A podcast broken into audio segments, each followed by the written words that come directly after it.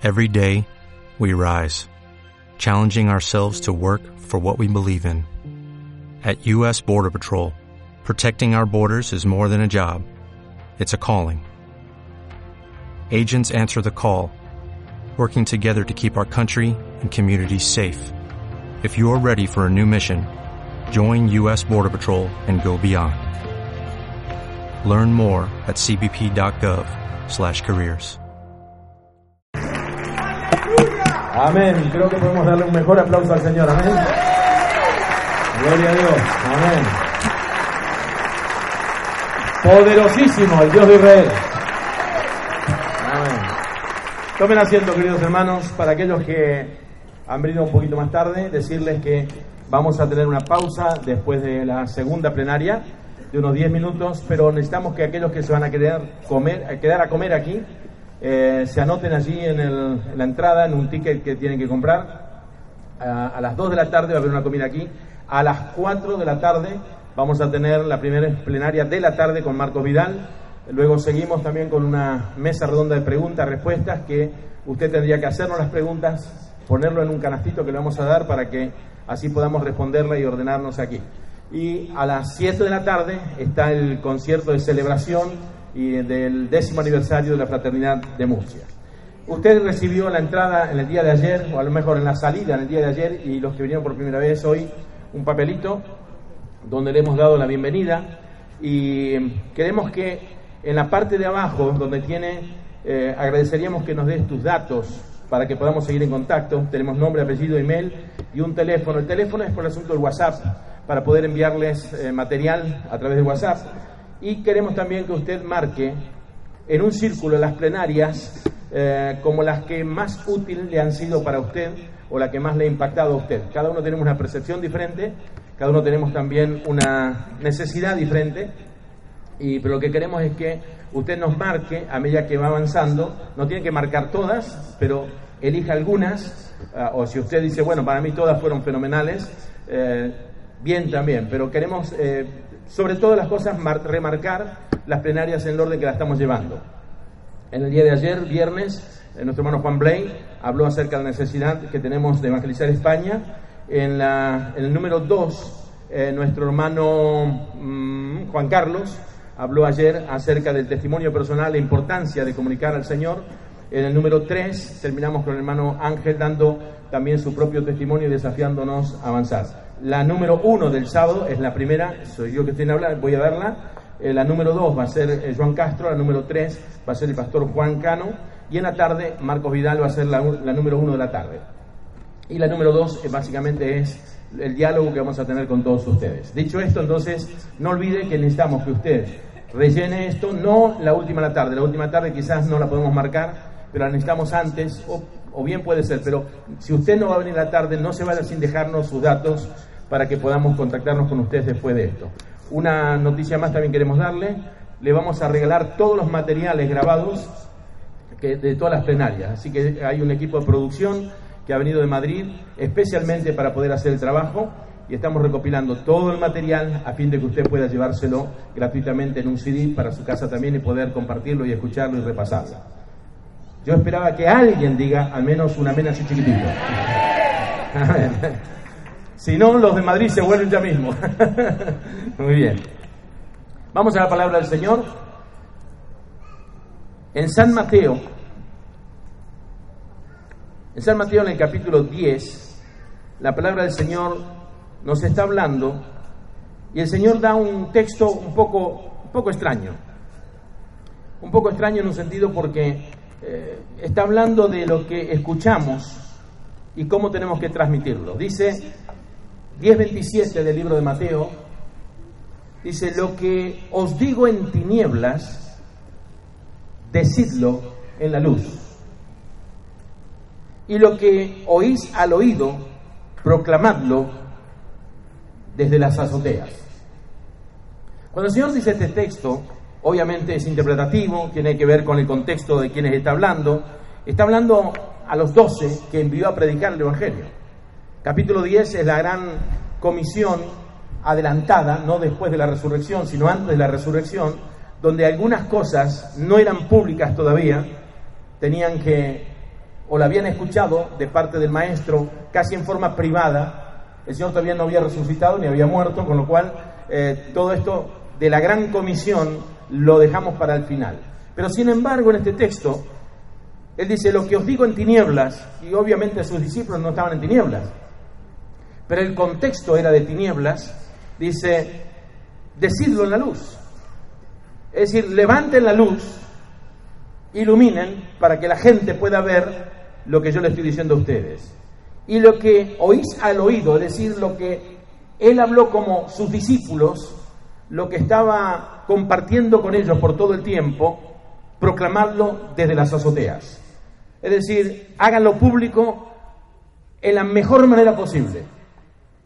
Si usted lo proclama desde su habitación, obviamente ¿quién lo va a escuchar? La gente de su familia. Pero si usted lo proclama desde arriba de su techo, sus vecinos lo van a escuchar. Lo que está diciendo el Señor con esto en forma muy práctica, muy simple, es proclamen lo que ustedes han escuchado. Cuenten lo que ustedes han escuchado. Hablen de mí. Porque Jesús dijo algo muy simple. Cuando yo fuere levantado, a todos atraeré a mí mismo. Si levantamos al Señor, no va a ser un problema decir cómo hacemos para que venga a los pies del Señor. Si exaltamos al Señor, la clave es a todos atraeré a mí mismo. Con lo cual, la idea no es hablar de mí, es hablar del Señor que ha hecho la obra en mí. Es hablar de lo que Él me ha impactado a mí y cómo me ha transformado. De lo contrario, el héroe de la película somos nosotros. Solo tenemos que saltar a Cristo para que Él atraiga a la gente a sí mismo. En Mateo 9, 35 al 38, ayer nuestro hermano Juan Blay lo citó, ah, cuando Jesús habla y él dice que recorría toda la ciudad de aldea. Y fíjese que justamente el versículo que antecede a este pasaje que hemos leído. Recorría Jesús todas las ciudades y aldeas, enseñando en las sinagogas de ellos y predicando el Evangelio del reino y sanando toda enfermedad y toda dolencia en el pueblo. Fíjese la metodología de Jesús para compartir el mensaje eterno de salvación que traía, el plan de Dios que había sido profetizado desde el huerto del Edén que desde la descendencia de la mujer iba a venir alguien que iba a pisar la cabeza de la serpiente. Es decir, en el mismo momento que el hombre cayó, Dios ya dio el plan de salvación a través de Jesucristo. Es más, dice que Cristo es el Cordero de Dios que fue inmolado antes de la fundación del mundo. Lo que está diciendo es que antes que Dios creara al hombre, en la omnisciencia de Dios ya lo vio al hombre caído y dijo, ¿lo que hacemos? ¿Lo creamos o no lo creamos? Claro, si, si el pecado puede condicionar a Dios, Dios no sería omnipotente. Entonces Dios dijo, no, no, no, lo vamos a hacer igual. Aunque nos va a salir perfecto y luego va a ser defectuoso, lo vamos a regenerar nuevamente. Así que ya planificaron el plan de salvación desde antes de crear al hombre. Con lo cual el mensaje que tenemos es un mensaje desde la eternidad hasta la eternidad. No es un mensaje temporal, no es un mensaje para los problemas que tú tienes hoy, es el mensaje que soluciona el problema de toda la raza humana. Hermanos, teniendo un mensaje eterno entre nosotros, no podemos callarlo y simplemente proclamarlo de los púlpitos. Cuando Jesús recorría todas las ciudades y aldeas, fíjese, las ciudades todo el mundo quiere ir, pero las aldeas, ¿quién quiere ir? Las aldeas son poca gente, eh, no, no, mejor nos, nos centramos en la ciudad y está bien. A donde mayor cantidad de gente hay, Puede ser que haya mayor proclamación, mayor aceptación, pero el Señor está pensando en que nadie se pierda y que todos puedan oír la voz de Dios. Ahora fíjese, hay muchos métodos modernos que existen para comunicar a Cristo y su mensaje, muchísimo, y muchos otros se están desarrollando. Anoche hice un recuento, me quedé un poquito tarde para sacar alguna información de la compu que nos sirve para mucho cuando queremos ilustrar algo, y descubrí algunas cosas. ¿Sabe usted que hasta el año 1800 no había ningún medio de comunicación que no fuera el verbal? La única forma de compartir el mensaje era verbalmente. Por eso Jesús dijo lo que escuchen en el secreto, háganlo público. ¿De dónde? De las azoteas. Ahora, si, hubieran tenido radio, hubiera dicho, eh, prediquen por la radio, por la televisión, pero el único medio que tenían desde que Jesús dejó la gran comisión era de tú a tú. Y a lo máximo ponerse en una montaña y darle el sermón de la montaña como hacía él, o en una barca y la multitud le seguía para escucharlo, Pero lo que está mostrando es que de todas maneras no había ninguna manera de comunicar el Evangelio que no fuera de tú a tú o de persona a persona, sin ningún medio existente, la única manera de hacerlo era hablar y contar cuán grandes cosas Dios ha hecho por nosotros.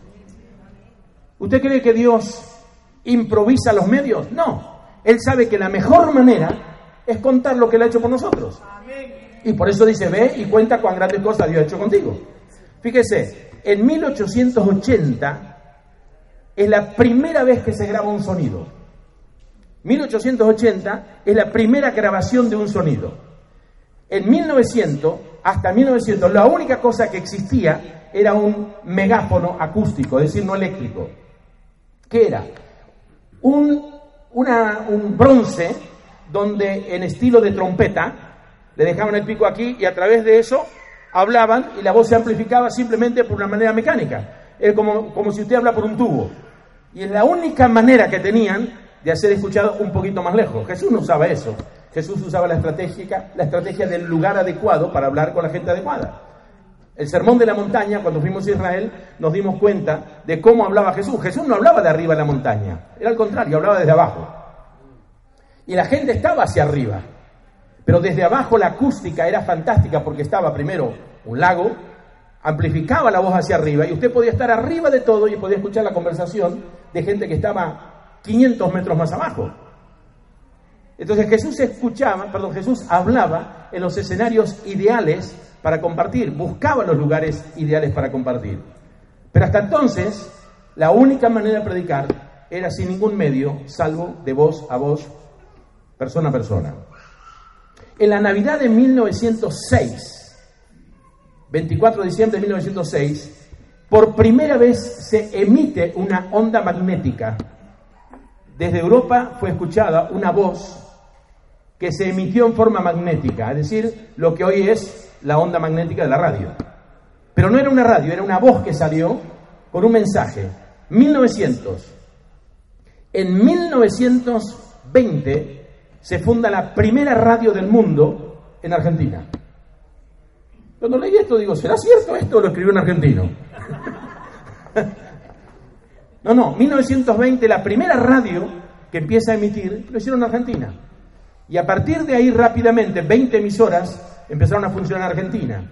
Luego llegó a Estados Unidos, luego llegó a Europa y hoy la radio es uno de los tremendos medios que tenemos para comunicar a Cristo. Pero hasta entonces no había forma de escuchar el Evangelio si no fuera persona a persona. En 1924 se transmite el primer fax desde Estados Unidos a Inglaterra con el rostro de un presidente. Cuando yo leí la primera noticia del fax, digo, pero ¿cómo puede ser? ¿Cómo van a hacer de meter un papelito acá y que salga del otro lado? Tenía mil, mil maneras de pensar, digo, no, no, no tiene explicación para mí esto. Hoy el fax, para las nuevas generaciones, no saben ni lo que es. ¿Y cuántos años pasaron? No tantos. Una pregunta, explícame qué es un fax. ¿Un fax? No tengo idea yo uso WhatsApp, otra cosa. Interesante, en 1927 comienza la televisión. La primera transmisión la hace la BBC de Londres. 1963, el primer cassette, la marca Philips, saca el cassette y comienzan las grabaciones y a través de las grabaciones comienza a expandir también la palabra del Señor. Recuerdo cuando estuvimos con Billy Graham el año 86, nos regalaron a cada uno un, una, una no era una grabadora, una, una, era como una grabadora, pero había que darle manija para que se cargue una batería interna y de esa manera se pudiera eh, escuchar el mensaje. Lo hicieron pensando en África, aunque lo regalaron también a los europeos, a los americanos, a todo el mundo. Y el otro día encontré uno de esos de darle la manija ahí, darle vuelta para que se escuche y funciona todavía. Y mucha gente que no tenía para baterías, no tenía manera de electricidad, con eso escuchaba el mensaje del Evangelio. En 1969, la primera conexión a Internet. La gente que nació con Internet no se da cuenta que apenas unos años atrás, 1969. ¿Cuántos nacieron después del 69? Levante la mano. Ah, apenas unos poquitos. Es la primera vez que comienza con Internet. Hoy Internet es una tremenda herramienta para la predicación del Evangelio. En 1983, primer teléfono móvil. Motorola. Yo me acuerdo cuando compré el primero. Fue acá en España en el año 90 y poquito, era un ladrillo así grandote que había que agarrar con las dos manos aquí para poder hablar. Era una cosa impresionante. Hoy la telefonía móvil está dejando caduco todo el resto de las comunicaciones. Televisión por ahí, pagos. ¿Sabe que en Finlandia ya no están usando el dinero en efectivo? Lo sacaron de circulación en ciudades enteras porque quieren establecer un modelo donde el banco sea su teléfono móvil y usted simplemente paga con el teléfono móvil con una señal. Es decir, si esto está avanzando así en la tecnología, ¿cómo no podemos nosotros aprovechar todo esto para predicar el Evangelio? Fíjese, en 1990, la primera conexión a la web. ¿Sabe cuánto valía el teléfono móvil el primero? Me, me sorprendió. 3.700 euros. ¿Quién lo podía comprar? Hoy usted compra un teléfono móvil, por nada se lo regalan si usted se pone en, alguna compañía. Y hoy el teléfono móvil es una tremenda herramienta para compartir el Evangelio. En 2009, el primer WhatsApp. Un día escucho a los pastores amigos del otro lado del mundo diciendo, eh, WhatsAppeamos después. Y yo me quedé como si fuera el profeta Malaquías, dice, estoy en otra época. WhatsAppear, ¿qué es eso de WhatsAppear? No, no, no, nos mandamos un mensajito así, así, así. Digo, pero ¿cómo es? No, no, solamente los teléfonos que tienen esto lo pueden hacer. Ah, pues yo estoy excluido de esto. Hoy el WhatsApp es la comunicación instantánea, inmediata, a costo cero. Es una herramienta que debemos usar para predicar el Evangelio. Es cierto que la Biblia dice que la ciencia se aumentará. Y todavía no sabemos lo que va a venir. Hoy estamos hablando de otras dimensiones en cuanto a la tecnología y son metodologías que podemos usar, o perdón, herramientas que podemos usar para la predicación del Evangelio. Pero déjeme decirle algo, son simplemente herramientas. Nada ni nadie puede quitar el valor, la potencia del testimonio personal. Todos los medios son fantásticos, todos los medios son impresionantes, pero la comunicación personal tiene unas ventajas que ninguno de estos métodos pueden tener. La comunicación personal, usted está hablando de tú a tú, usted está captando el espíritu de la persona, usted está viendo la necesidad y usted está compartiendo el Evangelio según la necesidad de su oyente, no tirando simplemente una palabra en el aire y al que le toque, le toque, sino que la comunicación personal no puede ser reemplazada por ningún medio. ¿Está de acuerdo con eso? Dígame amén. Nosotros tenemos que aprender a relacionarnos con nuestros semejantes. Fíjese que en el evangelismo depende de tres elementos. Cuando hablamos de evangelismo personal, hay tres elementos que tenemos que tener claro. En primer lugar, conocer la escritura. Si no conocemos la escritura, seremos mensajeros sin mensaje. Vamos a contar acerca de nuestra experiencia, que está bien. Vamos a contar acerca de nuestro milagro, que está bien. Pero recuerde que la fe viene por el oír y el oír de la palabra de Dios. Un testimonio sin palabra de Dios no deja de impactar a la gente como cualquier otro testimonio de una persona que pudo tener una experiencia extraordinaria. Hoy estamos mirando con mi esposa en la mañana un documental de, un avión 747, un jumbo, que en Yakarta de pronto se le apagaron los cuatro motores y está todo rodeado de montañas. Yo estuve en Indonesia y sé lo que es aquello. Y, de repente en el último momento se encendió uno, cuando ya todos se, pensaban que se estrellarían, y luego se encendió el segundo y al final los cuatro motores y bueno, ya dijeron, oh, aliviados, y de repente, ¡rum! se apagaron los motores otra vez. Bueno, y daban el testimonio de cómo ellos finalmente todos fueron salvados, todos.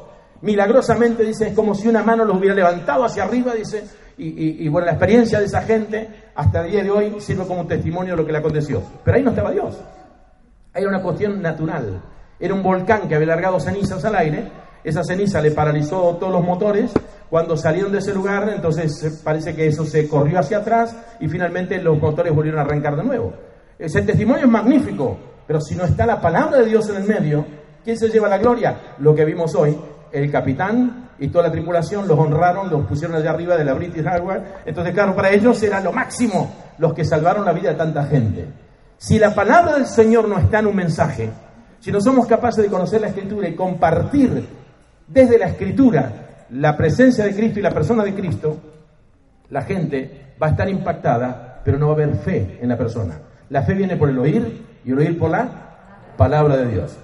Eh, un joven evangelista, un joven evangelista sale y le dice, pastor, yo voy a predicar el Evangelio. Y se fue a predicar. Al tiempo vuelve, dice, pastor, pastor, dice, yo estuve predicando y ¿sabe qué? Dice, fui tentado igual que Jesús. Ah, no me digas. Cuéntame, ¿cómo fue? Dice, Satanás me tentó fuertemente. ¡Wow! Tremenda la prueba. ¿Y qué le dijiste? Dice. Le dije, vete de mí, Satanás, porque escrito está. Es más fácil pasar una aguja por el ojo de un camello que trasplantarle un diente por diente. Vete de mí y no peques más porque cinco maridos has tenido y el que tiene no es tu marido. Por tanto, arrepiéntete, cree en el Señor Jesucristo y será salvo tú y toda tu casa. Y el pastor lo mira y le dice, ¿y qué te dijo Satanás? Me recomendó que vaya a una escuela bíblica.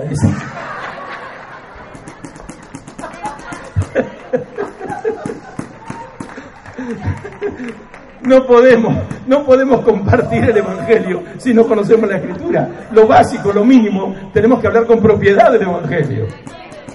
La segunda cosa que tenemos que tener es conocer al autor. Podemos hablar de él, pero si le conocemos a él íntimamente, transmitimos la vida de Cristo. Una cosa es hablar de alguien y otra cosa es hablar con propiedad de alguien. Cuando uno dice, yo soy amigo de fulano de tal, ah, es, ah sí, cuéntame, ¿cómo es la vida de él? Ahora, yo puedo opinar de cualquier persona, sin conocerlo, y es una opinión más. Pero cuando le conocemos a Él, tenemos propiedad para transmitir y hablar acerca de Él. Lo tercero es conocer el destinatario. Nosotros conocemos demasiado de los errores de la gente, pero en realidad tenemos que conocer el material con el que vamos a trabajar. El material de las escrituras, el mensaje es Cristo Jesús. Pero si desconocemos la reacción de la gente y cómo actúa la gente, difícilmente podamos entrar con un mensaje. Para eso tenemos que hacer relaciones, relacionarnos con la gente. Si conocemos, mire, yo soy carpintero por tercera generación, mi abuelo, mi padre y yo, bueno, ebanista, ebanista.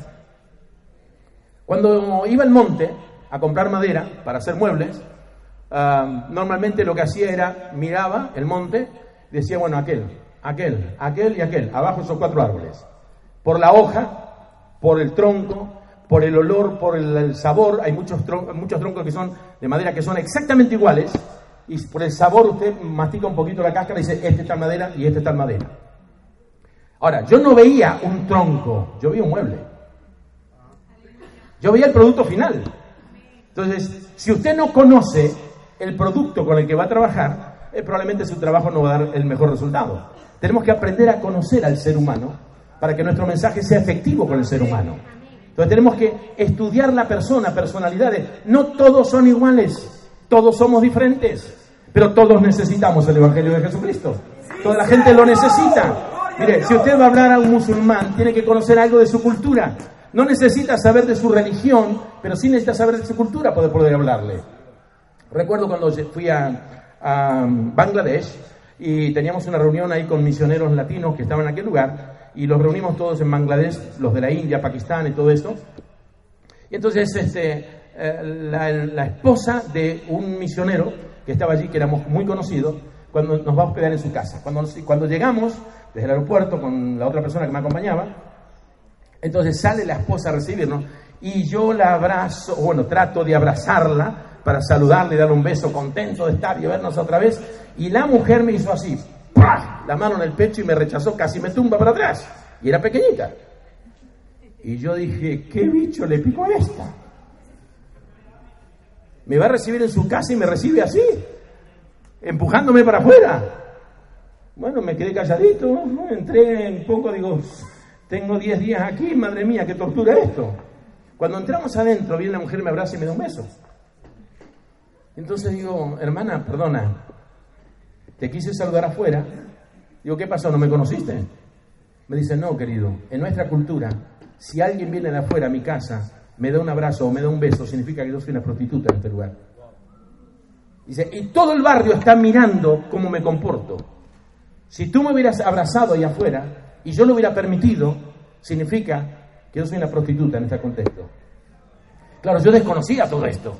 Nosotros tenemos que aprender a conocer la cultura de la gente para poder compartir a la gente. A los que son iguales es más fácil hacerlo. A los que son diferentes, a lo mejor son los que más necesitan, son los que tenemos que aprender acerca de la vida de la gente. No acerca de cómo vive la gente, sino de su contexto para poder transmitir un mejor mensaje. El uso del lenguaje. Es muy importante la comunicación. Yo recuerdo cuando empezamos la empecé la primera iglesia, esto fue, bueno, el 23 de marzo, 23 de marzo de este año, voy a cumplir 50 años de haber comenzado a predicar. No soy tan viejo, tengo 52, pasa que a los dos años ya empecé a hablar, no, no. 1966, 23 de marzo del 66, me convertí al Señor y ese mismo día comencé a predicar. Claro, yo venía de un contexto de mi abuelo pastor, en mi casa hacían culto. Eh, lo que pasa es que era un muchacho rebelde, como todos, 16 años, y me convertí y ese mismo día me hicieron pasar a dar mi testimonio. No pasó un año donde comencé una obra en un lugar llamado Villa Lisa, en Buenos Aires, La Plata, en la, cerca de La Plata, la ciudad de La Plata. Y cuando vamos a comenzar la obra, eh, ya teníamos la reunión en una casa de familia, y entonces invito a uno de los colaboradores que teníamos en la iglesia, que en realidad era un diácono. Yo era apenas un muchachito, el otro era un diácono, él tenía su autoridad. Entonces le digo, mira, este, ven por las dudas que me hagan alguna pregunta rara que yo no sepa responder. Entonces acompáñame. Y entonces él vino, vino a la reunión y entonces eh, era una mesa larga, así. Ya era la segunda reunión, era la tercera reunión y en la cuarta reunión viene el dueño de la casa, que era un operario, él no era cristiano, la esposa sí y entonces estamos sentados, yo recuerdo, él, está sentado a mi izquierda, yo estoy en la cabecera, y el dueño de la casa a mi derecha. Y entonces este, era la primera vez que íbamos a compartir el Evangelio con el dueño de la casa, la esposa convertida ya, la hija convertida ya, ya teníamos un grupo como unas 14, 15 personas, que para aquella época era muy grande el grupo. Y entonces este, mi amigo dice, Julio dice, bueno, porque eh, hay que recordar que, que, Abraham fue circuncidado y comenzó a hablar un lenguaje que el otro empezó a abrir los ojos grandes. ¿Qué circuncidado? ¿Qué significa eso? Y entonces siguió hablando y habló de las promesas y esto que el otro y de repente dice, y, amigo, usted tiene que saber que Cristo es el Cordero de Dios que quita el pecado del mundo.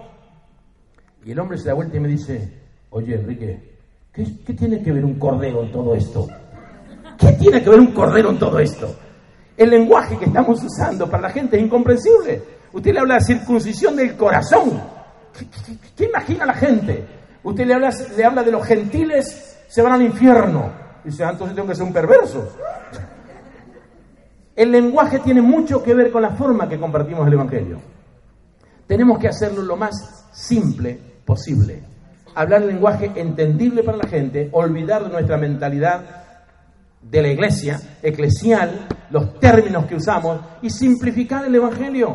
Ahora, si usted está hablando con un religioso, hable de todo lo que usted piensa que tiene que hablar. Pero la única manera de compartir efectivamente el Evangelio es hablar el mismo lenguaje que la gente. Amén. Ahora fíjese, Jesús se comunicaba con la gente. Jesús le seguía a las multitudes. Es muy interesante porque algunos dicen, no, las multitudes no. Bueno, haga una revisión de la Biblia, usted va a encontrar Creo que son 39 versículos que hablan acerca de las multitudes que seguían a Jesús. Él era un Dios de las multitudes también. Las multitudes son fantásticas de alcanzarlas, pero Jesús no se detenía con las multitudes. Él también hablaba persona a persona. Va a haber momentos que usted puede hablar a una multitud o quizás no, pero hay momentos donde persona a persona todos podemos hablar porque todos los días nos estamos relacionando con personas. Aproveche cada momento para compartir a una persona. Mire ejemplos. Capítulo 3 del libro de San Juan. Usted reconoce el pasaje, está hablando de Nicodemo. Nicodemo era un religioso, un hombre intelectual, pero religioso. Era un hombre pensante, era un hombre pensador. Cuando Jesús le habla, él viene maestro. Él no lo reconoce como el Mesías, la revelación, el ungido. Lo reconoce como un maestro y habla en términos, digamos, intelectuales. Y Jesús le habla de, tienes que nacer de nuevo. Y él, intelectualmente toma esta palabra y dice, ¿acaso puede el hombre entrar en el vientre de su madre y volver a nacer? Pregunta lógica, respuesta lógica. Obviamente Jesús está hablando de un lenguaje espiritual al nivel de la persona que tenía delante. El intelectual, Jesús le está hablando intelectualmente con la profundidad de lo que significaba el mensaje. Y luego le dice, ninguno que no naciera del agua y del espíritu puede entrar al reino de Dios. Claro, ¿Nacer de nuevo? ¿Cómo? ¿Volver a entrar? No, no, claro, Jesús le da la clave, es por el agua y el Espíritu. Agua, figura de la palabra y el poder del Espíritu Santo actuando en nuestra vida. Y ahí, ahí tenemos a un Nicodemo, un hombre intelectual, Jesús hablando mano a mano con un intelectual. Usted dice, no, yo no, yo, yo con un intelectual no podría hablar. Miren, perdóneme. Un doctor a usted le puede dar lecciones de lo que quiera, pero si usted es un doctor en teología, es decir, si usted maneja la escritura como si fuera un doctor, usted tiene toda la autoridad de la palabra y tiene el conocimiento que ellos no tienen. Por eso todos y cualquiera podemos compartir con personas que jamás pensaríamos que van a escucharnos a nosotros. En Biblia son cero. En medicina, premio Nobel. Pero usted puede tener un término intermedio en Biblia, aunque no sepa nada de lo demás. Es decir, la Biblia tiene respuesta para cada necesidad y para cada persona. Tenemos que animarnos a compartir con todos, cada uno en su nivel. ¿Puede decir amén? Fíjese, cuando Jesús habla con la samaritana. San Juan capítulo 4. Todos recuerdan el pasaje también. El pasaje de la samaritana es muy conocido. ¿Quién era la samaritana? Una mujer. Interesante. Samaritana. El contexto del pasaje, eh, tenemos que entender las razones históricas del pasaje. Creo ayer, ayer alguien habló, no sé si fue Juan o, o fuiste tú. Juan Carlos. Juan. Ayer habló de la samaritana. Fíjese que cuando, cuando el reino de Israel se establece, Salomón tiene, levanta el templo Ah, Dios ya le había dicho que iba a dividir o se iba a destruir lo que era el reino por causa de los pecados que estaban cometiendo, pero le dijo a David, no lo voy a hacer en, los días, perdón, no, le dijo a Salomón, no lo voy a hacer en tus días por honrar a tu padre, pero después de ti obviamente esto no va a continuar igual. Se levanta Robán, que es el hijo de Salomón, y de repente viene el pueblo y le dice, Román, perdón, eh, Salomón, mira, eh, tengo un mensaje del pueblo. ¿Cuál es el mensaje? Dice, mira, eh, perdón, el pueblo le dice a Robán, el pueblo le dice a Robán, tenemos un mensaje de todo el pueblo, baja los impuestos, porque tu padre agravó nuestro yugo por causa del templo que había que construir, pero ya el templo está construido, no nos sigas exprimiendo económicamente. Y Robán viene y consulta con los ancianos que se habían estado junto con Salomón. Y los ancianos le dicen, haz eso y tendrás el favor del pueblo. Consulta con sus amiguetes de su misma edad y entonces le dice los amiguetes, no, dile que un dedo tuyo es más que el lomo de tu padre. Así que aumenta los impuestos. Y Robán le hace caso a los amiguetes. Y de repente cuando le transmite al pueblo que va a aumentar los impuestos, se levanta Jeroboam y dice, Israel, a tus tiendas, ¿qué tenemos nosotros que ver con esto de Judá? Y se divide el reino de Israel. Fíjese, un problema económico dividió el reino de Israel. Once tribus por un lado, la tribu de Judá y los levitas, por, causa de la media tribu, los judíos y los levitas se quedaron en Jerusalén. Una división en el reino de Israel. El reino de Israel puso, lo que fue llamado Israel, puso su capital en Samaria y el reino de Judá lo tenía en Jerusalén. Ahora, Jeroboam se dio cuenta que si cumplían la palabra del Señor que les exigía que cada tres, tres veces al año tenían que subir a Jerusalén para adorar, él dijo, tenemos un problema, cuando subamos a Jerusalén a adorar, Ah, de repente el pueblo que salió conmigo mm, se va a quedar así, me van a matar a mí, ya sé lo que voy a hacer. Agarró y levantó un altar en Dan y otro en Betel. Así que no tienen que subir a Jerusalén, eh, vamos a adorar aquí. Hizo lo que sería un término nuestro, una división de la iglesia.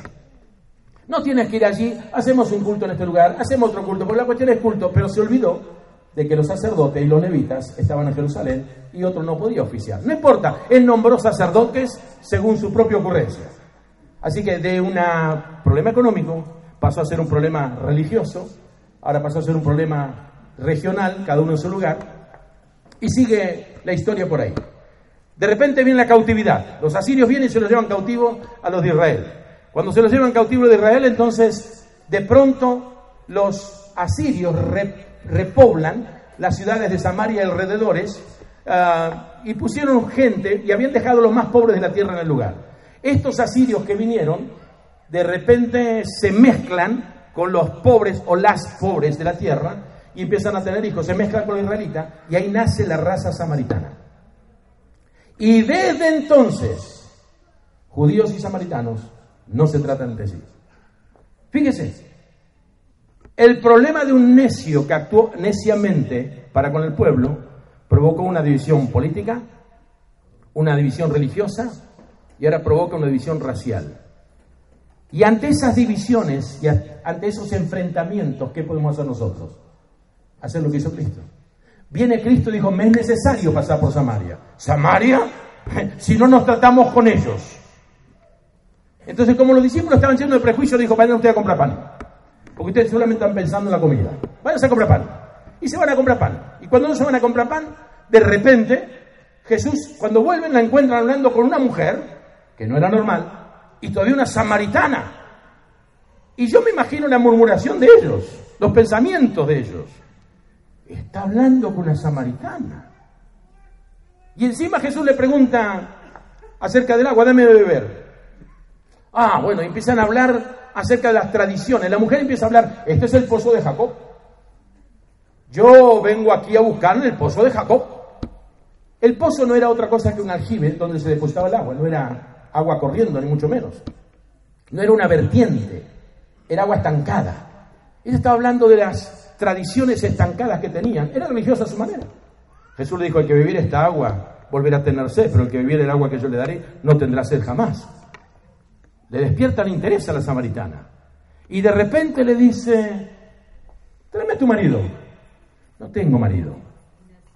Al menos era sincera. Claro, religiosa a tu manera, estás con las tradiciones, pero escucha, cinco maridos has tenido. Y el que tienes tampoco es tu marido, marido ajeno. Puede ser que de los cinco, de los cinco se le el muerto, era viuda de cinco, puede ser. Hay que desconfiar de una viuda de cinco. Algo está haciendo mal ahí. Yo no me gustaría estar en la lista para el sexto. Cinco, pero a lo mejor era puro adulterio. Cinco maridos has tenido. Y el que tienes es marido ajeno, era una adúltera. Me parece que eres profeta. Interesante, Jesús no dijo, tú eres una adúltera, tú eres esto, tú eres el otro, tú no puedes entrar en el reino. No llevó un mensaje de condenación, le mostró su necesidad, reveló su identidad, mostró su pasado sin insultarle y le dijo, mira, si bebes de esta agua, si bebes de esta agua volverás a tener sed, pero si bebes del agua que yo te doy no tendrás sed jamás. Así que fue la mujer al pueblo y le dijo, vengan a escuchar al que me dijo todo lo que yo he vivido y todo lo que soy. Este debe ser un profeta, me habló de lo que yo soy. La palabra de Dios siempre va a desnudar a la persona si la hablamos con propiedad.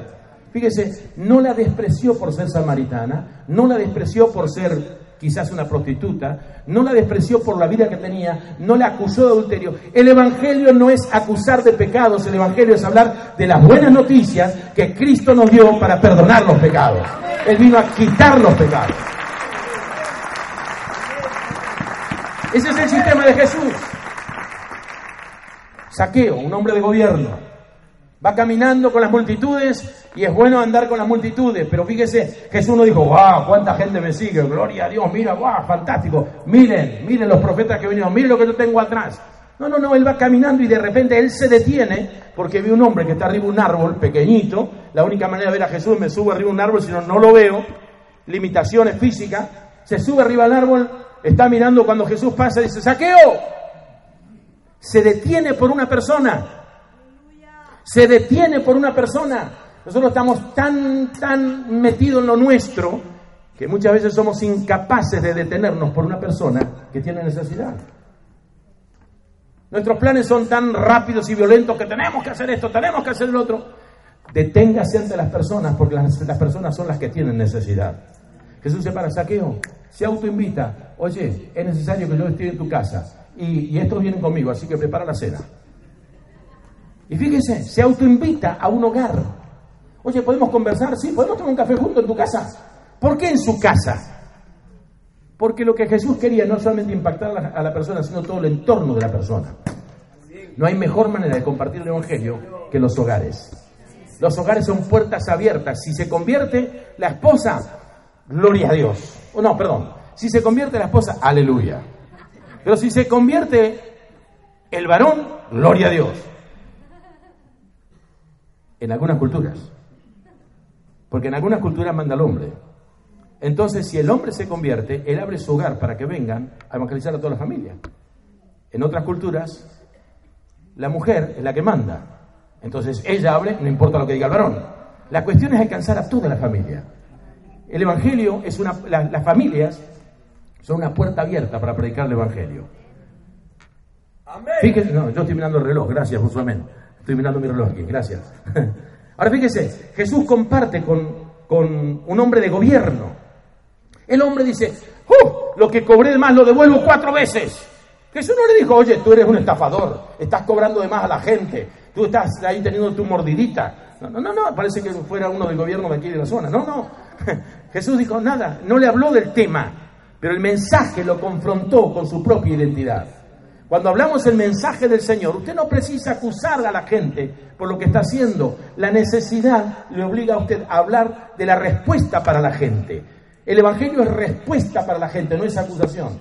La única vez que Jesús acusaba, ¿sabe cuándo era? Cuando eran los religiosos. Cuando se creían que tenían toda la autoridad, que se creían que eran los únicos, de repente eso es lo que ellos creían. Pero no, queridos, el Evangelio tiene que ser un mensaje de fe y de esperanza. Amén. La mujer cananea, una mujer que tenía la hija endemoniada, el hombre rico, un hombre... Mire, los discípulos hicieron exactamente lo mismo, siguieron el ejemplo de Jesús. Fíjese que Pedro trae, o perdón, Andrés trae a Pedro a los pies de Cristo. Juan capítulo 1, 41 y 43 dice, 42 le dice, hemos hallado al Mesías, ven y ve. De Nazaret pues salió algo bueno, ven y ve. Te invito a que vengas y lo compruebes. Es decir, la comunicación personal de los cercanos tiene que ser dada por todos nosotros, porque uno de afuera va a ser difícil llegar a alguien que es cercano a ti. Pero a los cercanos que están contigo, tú puedes hablarle. Fíjese, Andrés trajo a Pedro, el gran Pedro, a los pies de Jesús. Eran seguidores de Juan el Bautista, seguían a Juan el Bautista, sin embargo, dice, dejaron de oír a Juan y siguieron a Jesús. Mira, asegúrate que la gente no te siga a ti. Tú eres el portavoz de la buena noticia, asegúrate que la gente siga a Jesús. Pedro trata con Simón el mago, Pedro trata y Juan con el paralítico. Eh, mire, el paralítico estaba en la puerta del templo todos los días, desde, desde, desde niño estaba ahí, y nunca nadie se dio cuenta en él. Era como un adorno ahí enfrente. Hola, buenos días, ¿cómo estás? Bien. Hasta que Pedro y Juan fueron llenos del Espíritu y se dieron cuenta. Dijo, no, no, espera, espera. No, no te vimos antes, pero ahora te vemos. No tengo plata ni oro, lo que tengo te doy. Levántate y anda el poder del Evangelio. Anímese a orar por la gente en sus necesidades. No importa cuál fuera la necesidad. El Señor respalda su palabra. Si usted habla la palabra y tiene fe en la palabra, Dios va a respaldar su palabra. El problema es que a veces esperamos que Dios nos respalde a nosotros, pero la Biblia dice que Dios respalda su palabra. Si ponemos la palabra de Dios por delante y creemos a la palabra, usted también va a ver milagros de parte de Dios. Pedro trata con el carcelero de Filipo, Felipe trata con el etíope. Felipe se fue y se metió en un aviamiento tremendo en Samaria, fíjese. Felipe, por la persecución, un diácono que servía la comida, se va a Samaria, hace una revolución en Samaria. Se convertían, se sanaban los paralíticos, los endemoniados se liberaban, era impresionante, se bautizaba la gente y de repente el Espíritu Santo dice, Felipe, un ángel, Felipe, vete al desierto. Si yo fuera Felipe diría, y tú vete a otro lado con eso. ¿No te das cuenta que yo soy la persona que Dios está usando para conmover una ciudad? Pero Felipe simplemente dijo, ¿al desierto? Ahí voy. Dijo, ¿y con quién dejo la iglesia? No pensó en eso. ¿Cómo hago con el avivamiento? No pensó en eso. Si Dios me dice andate al desierto, pues vete al desierto. No se lo cuestionó. No, ¿cómo voy a salir yo de aquí? No, pero no tengo esto, no, pero yo estoy haciendo esto, no, pero estoy haciendo lo otro. Interesante. Si Felipe pudo causar una revolución en una ciudad, también tiene que ir al desierto por una persona. Pero esa persona ganada el desierto fue la que evangelizó el norte de África. ¿Sabe que el evangelio llegó hasta Ceuta en aquel entonces por este etíope? Fíjese, una persona en el desierto. Acércate a ese carro. Primero se sorprendió ver un carro en el desierto. Luego se ve que era una caravana. Acércate a ese carro, dirección de Dios. Y escucha que está leyendo el profeta Isaías. Se acerca y dice, entiende lo que lee. ¿Y cómo voy a entender si nadie me lo explica? La fe no viene por el leer, la fe viene por el oír. Le abrió el Evangelio, le abrió la Escritura y ahora comprendió lo que estaba leyendo. Es bueno dar un tratado, pero es mejor todavía darle sobre el tratado la palabra del Señor. Una historia de los gitanos muy rápida. Mire, una mujer gitana en Francia recibió un tratado de una persona que se lo alcanzó y que se cuestionó de darle, porque el Señor dijo, háblale a esa mujer. Y en lugar de hablarle, fue y le dio un tratado. Se lo cuestionó. Es una gitana. Es una gitana. Habla de esa mujer. Fue y le habló. Le no le habló, le dio el tratado. Esta mujer guardó el tratado, se fue. Tres años más tarde, va a un comercio.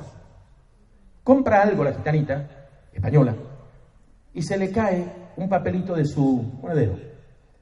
Viene una señora atrás y se dio cuenta y cuando ya había pagado y se va a ir, le levanta eso y le dice, mire, se le cayó esto. Ay, muchas gracias, muchas gracias, muchas gracias. Y dice, ¿me haría un favor? Venga un poquito afuera. ¿Me lo leería? Yo no sé leer. Y de repente le empieza a leer aquel tratadito, porque de tal manera amó Dios al mundo que ha dado a su Hijo unigénito, para que todo aquel que, que él crea no se pierda, más tenga vida eterna. Aquella mujer comenzó a llorar. Hay alguien que nos ama. Hay alguien que nos ama. En aquel entonces los gitanos le daban por todos lados aquí en España, por eso se iban para afuera. Hay alguien que nos ama y se va corriendo a compartir el mensaje con su esposo. Le dice exactamente lo mismo que escuchó. Y el esposo dice, wow, no podemos quedarnos con esto, vamos a compartir con nuestra gente, se vienen a Burgos y comienzan a compartir. Y hoy la iglesia gitana es la más grande de toda España. ¿Cómo comenzó? Porque alguien le dio un tratado y porque alguien le leyó la palabra y le habló de la palabra. Querido, usted puede hacer exactamente lo mismo con la persona. Si no sabe hablar, eh, no se preocupe por saber hablar. Compártale, mira, lea esto porque Dios te ama, Cristo te ama y hay una respuesta para tu vida. Cree en Dios, tus problemas serán solucionados, tus pecados son perdonados. Dios quiere salvar tu vida. Necesitamos un mensaje, necesitamos gente como usted que comparta el mensaje del Señor. Sé que me pasé ya dos minutos, tres minutos, pero déjeme terminar. El trabajo personal tiene muchas ventajas. En primer lugar, que todos lo pueden hacer, todos. Todos lo pueden hacer. Desde un niño hasta una persona grande. No precisa ser un ministerio especial, no precisa ser un evangelista, un predicador. Trabajo personal todos lo pueden hacer. Segundo, se puede hacer en todas partes.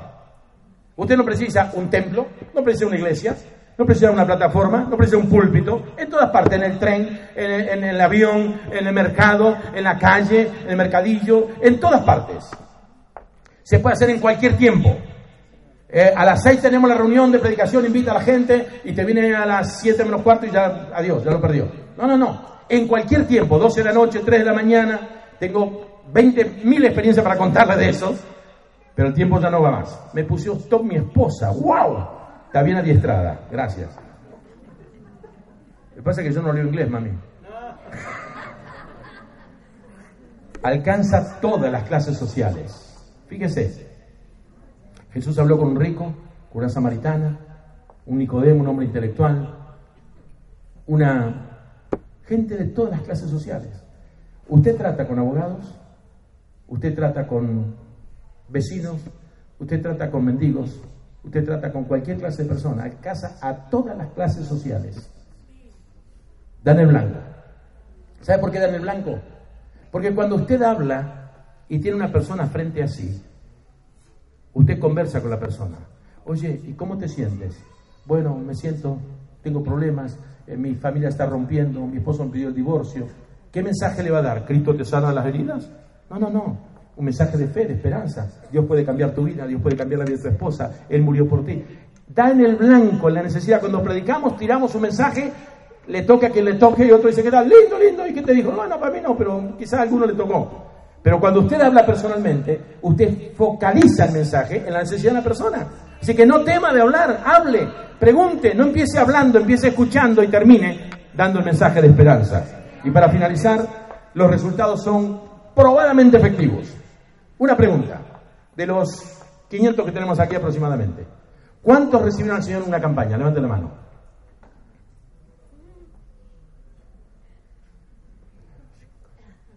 Seis personas de los 500. Siete. Siete de 500. ¿Qué quiere decir que las campañas no funcionan? Sí, sí, funcionan. Y si yo le pregunto quién lo llevó a una campaña a usted, seguro que hubo un contacto personal que le habló primero y después lo llevó. ¿Sabe lo que muestra eso? Que el mensaje personal es lo más efectivo que tenemos en este momento. Queridos, no temas, como Dios le dijo a Pablo, Pablo, No temas, si no hables y no calles, porque yo tengo mucho pueblo en esta ciudad y Dios tiene mucho pueblo en esta España. Así que iglesia, comience a compartir el mensaje del Evangelio. Amén. Dios le bendiga. Amén. Póngase de pie, póngase de pie.